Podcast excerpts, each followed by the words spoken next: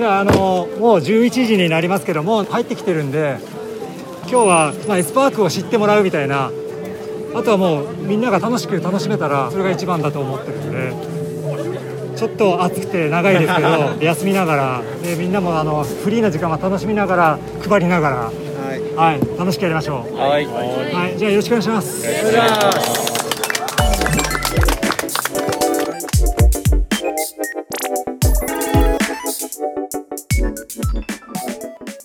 こんにちは。資生堂エスパークの斉藤です。この番組は美のひらめきと出会う場所をコンセプトとした研究所資生堂エスパークで働く社員たちによる社内ラジオ番組です。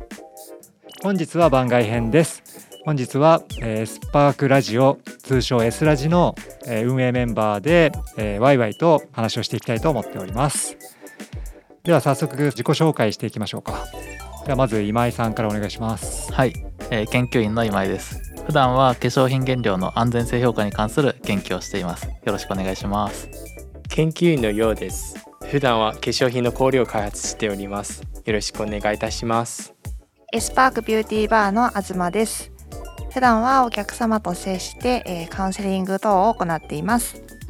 で私、えー、斉藤です。私普段は肌測定機器の開発に携わっています。よろしくお願いします。よろしくお願いします。お願いします前回に引き続きなんですけど、はい、今日も10月1日下北沢ボーナストラックで行われたポッドキャストウィーケンドに参加してきたメンバーに集まってもらって、まあ、前回と違うメンバーですね。そのイベントについての感想振り返りをワイワイ話していきたいなと思ってます。ただポッドキャストウィーケンドって一体何っていうふうに多分参加してくれたメンバーもみんな最初思ってたと思うんですよね。あの私斉藤だけが多分第1回のポッドキャストウィーケンドにちょっと顔を出したっていうぐらいで、うんうん、なので私としては今回もものすごくいいなっていう前回以上に人も集まったっていう話だったのでよかったと思うんですけど他の皆さんが今日どう感じたかっていうのは率直に聞いていきたいなと思うんですけど。はい、まあ、私はあのもちろん今回初めての参加だったんですけど、うん。うんまあ、まずはその一参加者としてあの他の番組のブースの方だったりあっていう方とこう交流できて普段はやっぱり耳だけのコミュニケーションだったこうポッドキャスターさんたちとリアルでお会いしてお話しすることができて、とかあとはこう何て言うんでしょうねその人の人となりっていうのをこう改めて顔と名前がやっとこう一致したみたいなところで、まあそういったところがまずまあ面白いっていうのも単純にありますしあとは何て言うんでしょうね。本当にやっぱりこのポッドキャストを愛してる人たちが集まってるイベントなので、うん、まあそういったところで本当にこの業界を盛り上げたいっていうところが皆さんのこう参加されてる他の番組の方から熱意をすごく感じて。うん。なんか自分も、まあ、より今の番組をもっと広めてたくさんの人に聞いてもらえたら、こういう仲間たちが増えるんだろうなと思うと、うなんかすごい言ってよかったなと思いましたね。いきなり素晴らしい回答してくれるじゃないですか。いきなりハードルがめちゃくちゃ。真面目。いやいやいや。いや本当にやっぱりあれですかねこうポッドキャスト盛り上げたいって人たちの熱意ってものすごく感じました？あはいめっちゃ感じましたねまあそこの本当雰囲気って言ったらざっくりした言葉にはなるんですけど、うん、あと参加されてる人もこう全く聞いてない方もいらっしゃれば本当にその、好きなアーティストを応援する感覚で好きな番組のブースに来てらっしゃるっていうところで、まあうちの番組にも来ていただいたりっていうのもあったと思うんですけど、そういう方と触れることでやっぱ熱ってあるんだなっていうのは実感しましたね。ようくんはどうですか？意外と参加した人数が私の予想してたよりなんか多いなって思いますね。なぜかというとまあ普段自分もポッドキャストを聞いたりはしてますけどでも聞く時はほとんど自分でそういった番組を一人で聞いてるんです感じですけど、でも実はその日本中でこの同じような番組を聞いている人をリアルに見かけたのが今回初めてですので、その自分が聞いてる番組は自分だけ聞いてるというわけではなく実はその番組を通して多くの人のつながっているようなそういうところは何ていうかそのイベントを参加してすごく実感したかなって思いました。うん、そうですね。あのようくんはもうずっとこうみんなにポストカードとか、はい、化粧品のサンプルとか、はい、まあ、配るようにしてたんですよね今回ね。それをもう休むことなくこうね配ってるような感じがしてようくん楽しんでるかなとかねちょっと心配してたところもあるんですけど。なんかなかなか自分がなんか製品の開発をしていく中で、まあ、消費者もターゲット一応あるんですけどでもなかなかそのリアルに消費者たちと、まあ、資生堂の愛用者たちに触れ合う機会があまりないんですのでせっかくそのポッドキャストを通して参加してくれた人となんかでキラーケースの一言でもいいからちょっと話してみたいなってちょっと思いましたんで、その日はずっとそのトライアルの試供品とかを配ったりしましたね。すごいお客様に声かけるの上手だなって思いました。はい、うん、すごいたくさんお客さん入れていただいて盛り上がりましたよね。うん、いえいえでもあの私がいただいたコメントとかフィードバックっていうかやっぱそのみんなが、まあ、資生堂ってみんな知っている会社なんですけどただあのポッドキャストもやっているっていうことはみんな結構驚いたような感じで、うんうん、でそれで何ていうか絵はがきを配ったタイミングで実は私たちのポッドキャスト番組もやってるっていうのをすぐ皆さんに興味を示してくれたんですのでそれが今回スムーズに配った一因かなって思いました。なんかポッドキャスト聞いてる人ってすごい多いんだなって思ったし、ね、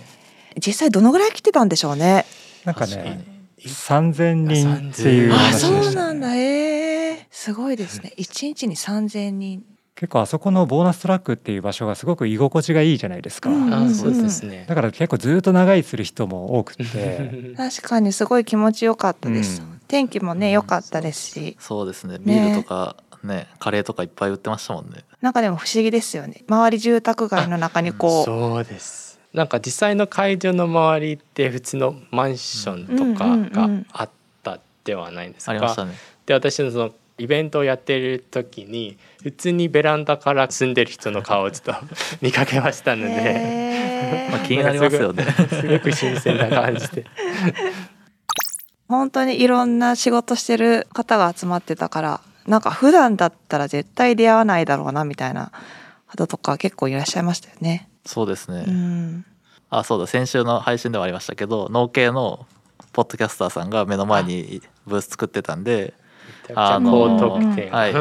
僕はクイズを8分の6点取って 多分最高点。ちょっと分かんないですけど。なんかはい。イベントの後に農系ブースの代表の尾崎さんから聞いた話によると最高得点が6点だったっていうそれはことだったのでやりました見事優勝ですかねですね。三千三千分の一ですよね。すごい。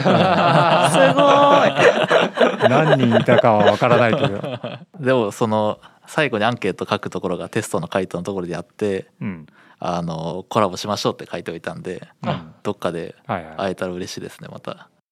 この人に会えて嬉しかったなみたいな人とかいますか？あ自分は、うん、えっ、ー、とゆとりは笑ってバズりたいさんが同じ1995年生まれっていうのを知ってたんであそっか。でその配信も、まあ、結構好きで、あの空気感とかがよく聞いてたんですけど、で実際どんな方かなってこう想像しつつ、で、まあ、少しお話ししていや本当に自分の中ではこう頭の中の人から目でこうどんな人かって見たことで、ちょっと知り合いになれたみたいな気持ちになれて、よりなんかこれから親近感を持って聞けそうだなっていう思いましたね。はいはいそうですよね。はい。私あのカレーが好きで。ああ、そうなんです、ね、そうなんです。で、はい、このイベント参加するってなってどんな方出展されるんだろうと思って、うん、でちょっと見てたら。うんあのカレーみたいな。ちょっとめっちゃ気になると思って。カレー三兄弟のもぐもぐ自由研究。そう。で結構なんかこうすごいこだわりのあるスパイス効かせたカレーとかがすごいもともと好きなので、うん。実際ちょっとお昼時間並んで、うん、あの食べさせてもらったんですけど、うん、めっちゃ美味しくってもうこだわりをすごい感じた。でもどのあのポッドキャスターさんもやっぱこだわり持って何かこうされてるっていうのがすごく印象的でしたね。うん、そうですよね。やっぱりポッドキャストをやってるってことはその伝えたいものがあるからやっぱりポッドキャストで配信してるのかなって思うんで、うんうん、こだわりなかったらあまりやってないそれが簡単に実現できるのがポッドキャストの良さではありますよね、うん、動画とは違うハードルの低さもあると思いますし、はいはい、聞くハードルも低くて出るハードルも低くて、うん、やっぱり自分がやりたいことできるっていうのが、まあ、その思いが集まってるから楽しいですよね、そうなんですよね。私もカレー食べたんですよねイベントの時に、うんうん、なんかこのイベント会場のトータルコーディネート的にあそこにカレー屋さんがあるっていうのはすごくいい場所にあったなって思って。だからすごく有名なポッドキャスト番組をいっぱい並べるっていうよりもここのイベントに来てくれた人がこう楽しめる構成だったり、なんかそういったところもすごく考えられてるのかなっていうふうにちょっと感じましたね。そうですね。確かにもっとあの興味ない方でも友達とか誘っておけばよかったなと思いましたね。うんね、全然楽しめるなと思いました、そうそうそう。全然ポッドキャスト興味なくても楽しめる 感じがある。そうなんですよ。でさらになんかこうやっぱポッドキャストを盛り上げたいっていう人たちの最初の話に戻りますけどそういった気持ちがすごくあるからでしかもつながりたいとかね、うんうん、だからなんかいい感じにあのボーナストラックの中がこう盛り上がる雰囲気があるなっていうのを感じましたね。うん、そうそう。みんなやっぱり盛り上げたいからなんかこう自分が接客させてもらったポッドキャスターの方とか、うん、からなんか面白いよとかなんか紹介してもらったりとかも結構あったので、うん。なんか皆さんやっぱり本当に好きで聞いてるからなんか人にも教えてあげたくなるんだろうなってすごく思いましたね。うん、そうなんですよね、うん、今回の我々のブースでは肌チェック体験と美活ジムのプチ体験2つ提供させていただいてあの本当はこう時間で決めて1時から2時は美活とかっていう感じで分けてたんですけど美活の体験中にも肌チェックしたいっていう人が来るぐらいみんな肌チェックしたいっていう人が結構来てましたよね。いや本当にびっくりしました。途切れることなく我々の想定を超える方が来られて一応その測定器2台持っていて1台は予備のつもりだったんですけど まさか2台体制フル稼働。フル稼働でしたね。ということで。ありがたかったですね。本当に。いや本当に良かったですね。今回のその肌チェック体験を対応してくれる人としては今日いる今井君とビューティーバーの東さんと前回ね先週話した桜井さんの3人で対応してもらったんですけど東さんどうでした？肌チェック本当に肌見たいっていう、こう言ってくれる方がたくさんいたのはなんかすごく嬉しくやっぱり感じましたし、あと自分の肌見たことない人ってすごい多いんだなっていうことにもびっくりしたんですよね。でもともとあの店頭で接客してたので、うん、まあ、女性の肌を見る、うん、で見てカウンセリングして、まあ、商品を買っていただく。っていうことをずっとしてきたんですけども、まあ、今回参加して男性の方とかもすごく興味持たれてたのが印象的でしたね。普段、まあ、デパートのテントとか行くには多分男性にとってはハードルが高いなって思って、今回はポッドキャストって多分気軽に測定できるっていう環境ですので、実は多分多くの男性の心の中でもその、自分の肌をより知りたいなってその、今回の参加者を見てちょっとそういった感じをしました。うんうん、なんかあの店頭だと雰囲気空気感ですかね、うん、結構なんかこう緊張しちゃう、うん、女性の方でも緊張してなんか化粧品のカウンターに行くのって、はい、ちょっとこう、まあ、後ろめたいまではいかなくっても、うん、なんかやっぱり迷いが出るんだろうなっていうのは、今回なんか参加してすごく感じて、今回も本当に青空の下で気軽に、やっぱり盛り上がりますよね。なんかちょっと最近サボってたのバレたみたいな、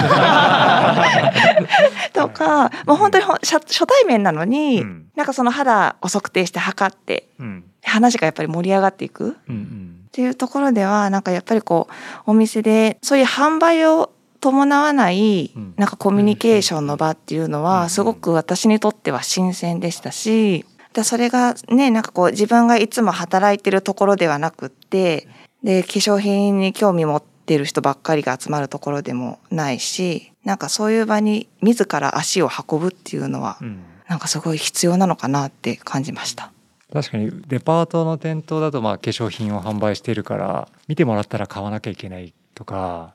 そういう感覚でお店だとちょっと本当は肌見てもらいたくてもちょっと気が引けちゃうみたいなのが多分あると思うんですけど本当はそんなことないんですけどね全然。そうそうそう肌見てほしいですって言って来ていただいても、もちろんいいんですけど。これね声を大にして言いたいですね。いや本当に。まあでもやっぱりこうね、はい、ちょっとどうなんだろうっていう思う方は実際に多いんだろうなと思いますね、そうなんですよね。実際ね。別にねあの肌チェックをしてもらってもそこで買わなくてもいいし、うんうん、あいい体験したなって思ってもらえれば、うん、その先にまたいいつながりが生まれると思ってるので特にそこで買ってもらわなくても全然いいし買ってもらわなくてもいいですっていうことにしてるんだけどもとはいえ見てもらっていいサービスしていただいたのにお金を払わないわけにはいかない みたいな。それはどうしても思ってしまうなと正直思うんですよね。そうですよね。だから今回の下北沢みたいなああいう場所でそもそも化粧品売ってないしかつオープンなところでお祭り感覚で見てくれるんだったら見てほしい。で今回のポッドキャストウィーケンドであの体験していただいた肌チェック体験っていうのは肌のキメがしっかりとビジュアル的に自分のキメこんなんだだっていうその気づきがすごくインパクトとしてあるなって思ってるんですけど今回の肌チェック体験は水分量とか肌のキメ年齢とかを、まあ、スコアとしては数値としては出してましたが本当はもっといろんなことができるんですよね。そのキメを撮影するとか以外に、まあ、どういったことがわかるでしたっけ？キメ以外には、うん、肌の、えー、皮脂量だったりとか、うんうん、あと角質の状態。で張りとかもわかりますし、うん、透明度とかもわかりますよね、そうですね、透明感とか出してますよね。そうですねあと角質状態っていうのが表皮の中の一番上が角質層で、はい、まあ基本的にはケラチノサイトがもう死んで、どんどんどんどん生まれ変わっていくところの角質層の状態が適切に生まれ変わっていけばそんなに重層化しなかったりする。そういった角質の重層化の状態とかを測定することもできたりとかそうですね。してまあ、いろんなことが化粧品カウンターでチェックしてもらうと分かるんですよね。本当はね。そうですね、うん、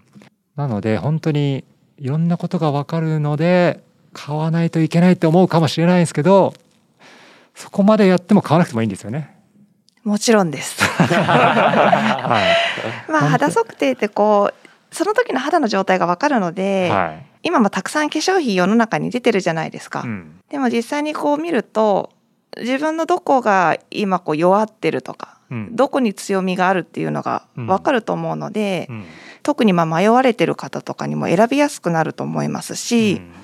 納得して購入もできると思うので。お手入れってね毎日するものなので、うん、なんかモチベーションとかにもつながるんじゃないかなと思いますけどね。楽しくなりますよね。やっぱり自分がここを伸ばしたいと思ってスキンケアをするだけで、うん、うんうん。そうですね。なので、えっとまあ、そういうサービスを提供している中の一つのキメの状態をビジュアルで見てキメ年齢とか肌の水分量とかを知っていただく体験を今回提供させていただいたっていうことですね。で、えー、私たちはこの S/PARK で働いているっていうことで東さんはその S/PARK ビューティーバーっていうところで働かれていて、はい、その S/PARK ビューティーバーだともっと肌のことを知ることができるって聞いたんですけど本当ですか今井さん？そうなんですよ。ビューティーバーでは、はい。まあ普段は私研究員で今はそのカウンセリング研究員としてお客様に来ていただいて、うん、まあ、東さんだったり美容部員さんと二人三脚でお客様対応して研究員がえー、と測定して、まあ、そのいろんな項目をセンサーで測定した上で、BC さんとその美容法だったり使い方について一緒にレクチャーしてお客様に最適な化粧水と乳液をお渡しするっていう。お完璧ななんか。ちょっとやりすぎました。説明慣れしてますね。そうです。自分にしかその香りとかテクスチャーとか容器とかも全部選べて、はいはい、本当に世界で自分のためだけに作られたはいはい、あの化粧水と乳液をゲットすることが、はいはい、大丈夫ですか？持ってませんか？大丈夫ですか？そうですよね。でも、うん、まあもちろんこれはねちょっと無料でっていうわけではないんですよね。無料でっていうわけではないんですがお値段の方はちょっとあのホームページの方見ていただけたらなと思うんですけど普段化粧水乳液とか結構使われてる方からすると結構お手頃な価格というふうな高評価を頂いていると聞いてますので。商品だけじゃなくてその2時間のカウンセリングでみっちりやっぱりお客様のお悩みと現状をしっかり把握して、はい、こう一緒に解決策をご提させていただくっていうところも込みでのお値段なんで、そうですね。めちゃくちゃいいと思います。2時間みっちりと お客様に寄り添って、はい、ね。だからそういうビューティーバーっていうサービスを提供しているエスパーク。だからこそ肌チェック体験っていうのを体験していただきたいということで下北沢で我々の想定を超える方が来られて一応その測定器2台持っていて1台は予備のつもりだったんですけど まさか2台体制フルフル稼働。フル稼働でしたね。ということで。ありがたかったですね。本当に。最後に、まあ、振り返っての感想とあとまあ次回とか今後に向けて感想があればはい。まあ最初にも言ったんですけどやっぱり音声でしかつながりがなかった人たちが実際にこう集まって、うん、まあ、ポッドキャスターさんとそのリスナーさんとやっぱり実際に会ってしかもこうつながりたい人同士でこう集まる場所っていうところが、まあ、そこでまあしっかりこうコミュニケーション取れたことがまあ嬉しかったなっていうのが本当ざっくりした感想で、うん、まあ自分がそのブースの一員として肌チェックの体験をした感想としては、やっぱりエスパークってものすごい魅力的な場所なんだなって改めて思いました、うん、あのモニターでドローンで撮影したホームページの動画を出してたと思うんですけど、まあ、それをこう見ながら東さんだったり櫻井さんが測定してるのを見てると、この研究所ってなんか人を呼ぶための研究所なのかなっていうところで本当に魅力的な場所だなっていうのを改めて実感しましたし、あとは本当にもうこの番組の繁栄を願うばかり本当にあとは感想じゃないですけど、はい、これで聞いてくださる方が増えたら、うん、本当にそれだけで言ってよかったなって思えるかなとは思います、ねはい。はい、そうですね。私は今回参加させていただいた感想としてはやっぱり普段多分みんな資生堂はその化粧品の会社っていうふうに認識しているんですけど、まあ、実際にそのポッドキャストもやっているのをその何ていうか化粧品の話だけではなく、漫画編だったりとかその社員同士のその語り合いとかそれもあるので、うん、他のアプローチからその資生堂はどういうような会社というのも知っていただけるっていうのが、うん、ていうかよりそういったところをみんなこの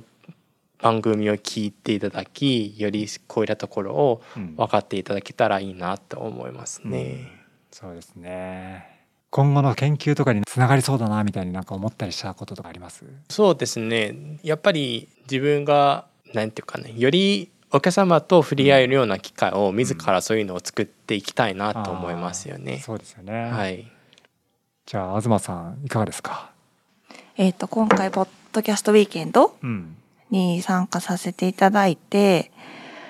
本当に楽しかったんですよね。なんかなんですかね、まあ自分のその仕事の原点、うん、人の肌見て、うん、でそれをなんか元にこうコミュニケーションをとって、うん、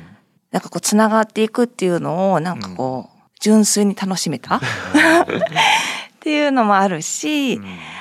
あと制度のブースのところにあの皆さんがそれぞれ考えるこう美しいものとはボード作ってたじゃないですか。はいえみんなみんなどんなこと考えてるんだろうと思ってなんか見返した時に本当に人それぞれで一つもかぶってるものがなかったから、うん、なんかそういうの見ると何ですかねこの番組自体もなんか化粧品のことだけじゃなくって皆さんの趣味とか普段していることとかを通していろんなことを発信しているので、うん、なんかもちろんリスナーの方が増えてほしいっていうのもあるし、なんか聞いていただくことで、なんかあ自分がこう本当に綺麗に感じたり、うん、美しく感じたり心豊かになるようなものってなんかなんだろうって考えるきっかけになったりする番組に発展していってほしいなって思います。うん、え、なんかまとまってる大丈夫？めちゃくちゃいいこと言ってましたね。変なこと言ってなく大丈夫？めちゃくちゃ聞きたいこと聞かせていただいたなっていうありがとうございます。はい。はい、最後に私ですけど、最後にその東さんが言っていただいたみたいにやっぱりこう参加してこうリスナーの方とかお客様とコミュニケーションをとってこのイベントで対応してもらったみんなが本当に楽しかったって言ってくれたんですよね。みんな楽しそうだったし楽しんでくれてたのがすごく良かったなと思うしでもちろんあのリスナーさんが増えてほしいなとかこれ聞いて資生堂エスパークを知ってくれる人が増えてもう賑わったらいいなとは思うけどまあ、それよりもやっぱり参加している人たちがやっぱこれがあってよかったなとかそういう思いが大事だなって思ってるんであんまりこう大きな企業の中でそういう社員が自由に発信するっていう感じで使ってるとこまだそんなないんですけど他の会社の方と話した時もすごくそれを言ってくださる方もいてあこんなことできるんですねみたいなでそれもすごく自分がこう伝えたかったことがいろんな人に伝わり始めてるなっていうのもこう感じれた。という点でやっぱりやってよかったなと思うし大成功だったんじゃないかなって 思うんですけど。なんでまた次回とかもまたはいやりたいですね、うん、そうですね。本当ですね。次回やったらきっともっとあのリスナーの方が殺到して困っちゃうかもしれないぐらい、まあ、あの継続していきたいなともっと肌チェックしたいですね。もっと肌チェックしたい。いや本当に。何大体制でやるんだぐらい肌チェックをやるかもしれないですね。そうなれば楽しいでしょうね。すごいお客様との接点としてすごくいい場所だったなって、ね、ちょっと最後に前回伝え忘れたんで S ラジニュースが一つあります、えー、じゃあ東さんよろしくお願いします。はい、えー、実はですね9月1日結構前ですね。そうですね。まあまあ前になりますが。えー、この番組が Apple Podcast ランキングで、はい、なんと3位に入りました、はい、お3位。やったただし？ただし、えー、ファッション美容カテゴリーなんですけどね。はい、そうですね、はい、ちょちゃんとここまで聞いていただかないと。誤解を生んでしまいますが。でもね、ファッション美容カテゴリーでベスト3って結構壁が高くって、もうここまでね上がってくることができたと。いうことで、まあ、これからも継続してやり続けて常時3位以内には入り続けもうなんならね1位い っちゃいますか。1位にいっちゃうしかない1 位キープ、はい、まで行きたいですね。ねあのランキングとかね再生数関係ないとか言いながらねやってるからにはこういうニュースがあったらモチベーションになるんで嬉しいですよね、嬉しいですね。嬉しいですね。はい。ただ本当に目的ではないんでこれはね、ね、結果として。はい。ありがとうございます。本日も最後までお聞きいただきありがとうございました。番組ではお便りを募集しています。詳しくは番組概要欄をご覧ください。またハッシュタグ美のひらめきでのツイートもお待ちしておりますというわけであの前回もだいぶアピールしたんですけど本当にお便り読みたい人たちがいっぱいいるので読みたいですね。はい、ぜひぜひポッドキャストウィーケンドでお会いした方々とかね今までお便り送ってどんな人が読むんだろうってあの思ってた方いると思うんですけどああいう人たちがね読んで喜んでる姿を想像していただきながらお便りを送っていただいたりとか「ハッシュタグ美のひらめき」でツイートしていただいたりとかはい。ぜひお待ちしております。お願いします。お願いします。というわけで本日もお聞きいただきありがとうございました。また次回もお待ちしております。ありがとうございました。ありがとうございました